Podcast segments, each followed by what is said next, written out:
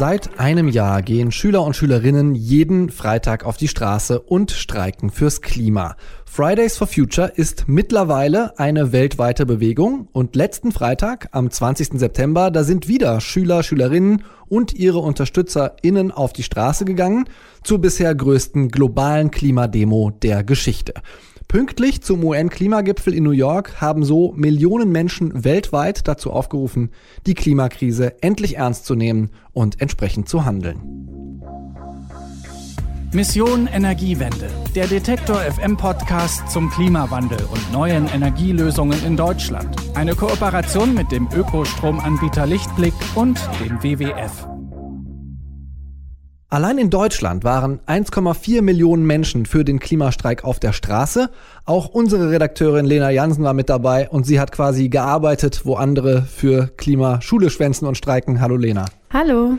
Lena, die größte Klimademo in Deutschland war da, wo auch gleichzeitig am Freitag die PolitikerInnen und EntscheiderInnen saßen und das Klimapaket verabschiedet haben. In Berlin war also viel los.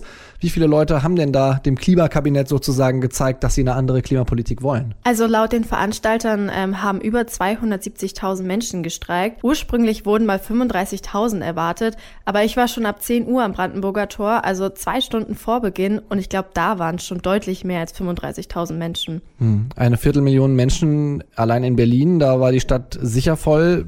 War die Stimmung auch ähnlich äh, bedrängt und bedrückt oder wie war's? Nee, die war tatsächlich richtig gut. Also man kann es ganz so gut beschreiben. Ähm, die Menschen waren, sag ich mal, gemeinschaftlich wütend. Also man hat gemerkt, dass die Menschen jetzt eine Veränderung wollen und genug haben von unkonkreter Klimapolitik. Also sie waren einfach wütend. Untereinander waren alle aber sehr gemeinschaftlich und offen füreinander. Also man hat nicht nur gemeinsam gestreikt, sondern man hat auch irgendwie neue soziale Kontakte geknüpft. Also ich habe die Demonstrierenden als sehr rücksichtsvoll wahrgenommen. Es waren ja auch schließlich irgendwie viele Kinder da und dementsprechend haben auch alle sehr aufeinander geachtet. Hm.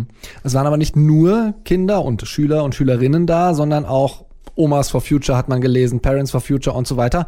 Heißt das, der Altersdurchschnitt äh, war dann auch diesmal höher als bei den sonstigen Fridays for Future Demos? Ja, auf jeden Fall. Also es waren immer noch ein bisschen mehr Schüler und Schülerinnen dabei, aber diesmal hat Fridays for Future nämlich besonders auch die Erwachsenen dazu aufgerufen, mitzustreiken. Und auf diesen Aufruf haben auch wirklich viele reagiert. Also zum Beispiel eine Frau, ähm, sie ist um die 60 Jahre alt und sie hat es wirklich als ihre Verantwortung gesehen, mitzustreiken. Weil ich finde es ganz toll, dass Fridays for Future eine Bewegung von jungen Leuten ist. Die haben vollkommen recht, uns alten Säcken die Hand, das Ruder aus der Hand zu nehmen, weil wir haben es vergeigt. Muss man einfach mal ganz klar sagen. Und auf der anderen Seite finde ich, ist es schön, wenn man zwischendrin auch mal zeigen kann, wir stehen hinter euch, wir finden, dass ihr genau das Richtige macht und dass ihr das Richtige fordert und dass wir euch nicht für Schulschwänzer halten, sondern dass wir ganz stolz sind auf die jungen Leute, die jetzt nachkommen. Das haben mir tatsächlich viele Erwachsene erzählt, mit denen ich geredet habe.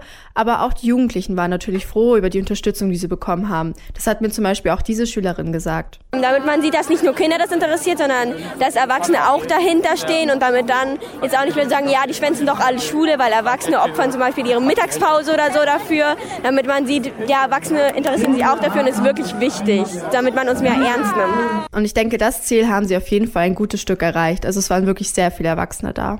Mhm, die Schülerinnen und Schüler von Fridays for Future, die haben ja im letzten Jahr an den Freitagen schon mal bewiesen, dass sie eine Menge Leute auf die Straße bringen können. Aber 250.000 allein in Berlin, das ist ja schon mal eine ganz andere Hausnummer. Wie haben die das gestemmt? Wie haben die das organisiert? Also Fridays for Future war ganz klar immer noch die Organisation hinter dem Streik, aber sie haben sich auch Hilfe dazu geholt. Also sie wurden von Organisationen wie dem NABU, WWF, Greenpeace und anderen unterstützt. Ähm, die Organisation 350 Org, die macht zum Beispiel Pressetrainings mit den Schülern und Schülerinnen und unterstützt die Medienarbeit. Und das nicht nur in Deutschland, sondern weltweit.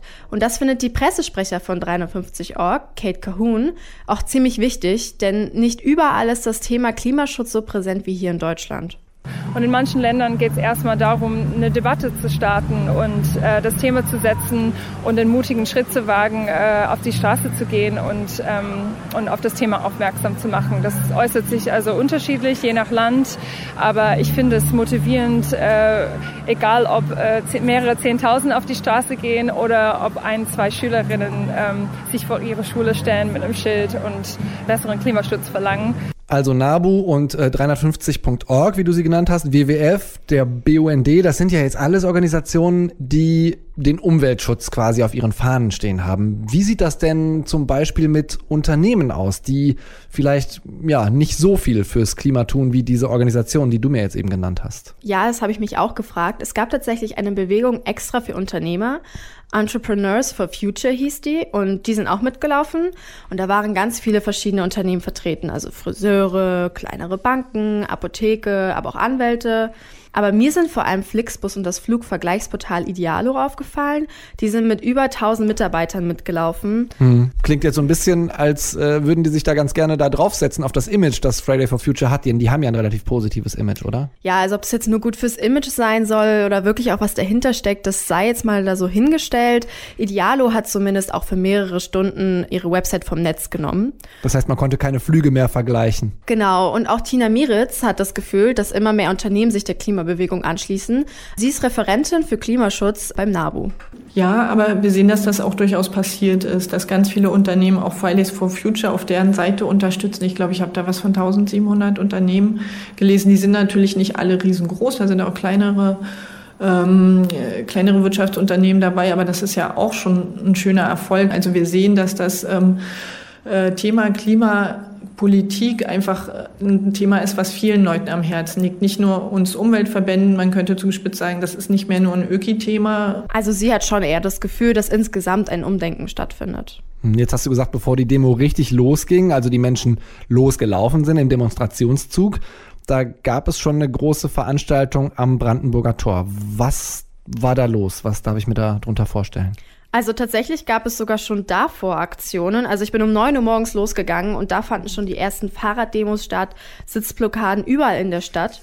Und dann, als ich am Brandenburger Tor gegen 10 Uhr angekommen bin, da wurde gerade ein Galgen mit drei Schlaufen aufgebaut. Und darunter standen jeweils drei Eisblöcke. Auf die haben sich zwei Männer und eine Frau gestellt und sich dann die Schlaufe umgehangen. Und sobald halt das Eis unter ihnen schmilzt, würden sie dann halt auch hängen. Also das war schon ganz schön beeindruckend. Ähm, und dann auf der anderen Seite des Tors, da gab es dann eine Bühne und da sind verschiedene Musikkünstler und Künstlerinnen aufgetreten, wie Culture Candela, Milky Chance und Doja. Und zwischen diesen Musikacts gab es dann auch verschiedene Reden, zum Beispiel von Carola Rakete. Die hat aber nicht über Seenotrettung geredet, sondern Extinction Rebellion. Für die engagiert sie sich nämlich. Und Eckhard von Hirschhausen, der hat im Namen der Ärzte und Ärztinnen in Deutschland sich für den Klimaschutz stark gemacht. Ja, und alle haben eigentlich die Demonstrierenden dazu aufgerufen, laut zu bleiben mit ihren Forderungen. Was konkret meinen Sie da mit diesen Forderungen? Also unter den Demonstrierenden ist mir aufgefallen, dass vor allem viele Jugendlichen immer eins gefordert haben, nämlich einen Systemwandel. Darunter fiel vor allem, dass der Kapitalismus und unser Konsumverhalten stark kritisiert wurde. Wir konsumieren einfach alle viel zu viel Plastik, Klamotten, alles ist einfach viel zu viel auf diesem Planeten und das muss sich einfach ändern. Also in einem Punkt waren sich aber, glaube ich, alle einig, die CO2-Emissionen müssen reduziert werden. Also von der Politik erwarte ich mir im Moment hauptsächlich eine relativ sofortige Reduktion an CO2-Ausstößen. Also wie man hier generell sieht, wollen alle aus der Kohle raus, hat auch seinen Grund. Und dann einfach Verkehrswende, also hin zum Fahrrad, raus aus den, aus den Autos. Die Forderung, CO2-Emissionen zu reduzieren durch einen Kohleausstieg, die war wirklich sehr präsent. Und während wir gelaufen sind, haben die Schüler und Schülerinnen das auch auf die eine oder andere Art und Weise spielerisch gefordert. Zum Beispiel hieß es dann immer, wer nicht hüpft, der ist für Kohle. Hey, hey. Hey! idea. Und dann sind alle gehüpft. da kann man ja, kann man sich auch kaum gegen wehren. Äh, gereicht hat es scheinbar trotzdem nicht. Zumindest äh, sind sie nicht so hochgehüpft, dass sie einmal ins Kanzleramt äh, haben gucken können. Denn da saß ja das Klimakabinett und hat das Klimaschutzpaket beschlossen in dieser ominösen Nachtsitzung, von der dann alle geredet haben. Angela Merkel ist dann direkt danach in die USA zum UN-Klimagipfel gereist und das Paket, das sie hier hinterlassen hat, sozusagen, ist deutlich kritisiert worden. Es reicht wahrscheinlich nämlich einfach nicht, um die Klimaziele einzuhalten, sagen zumindest die äh, Organisatoren von Fridays for Future.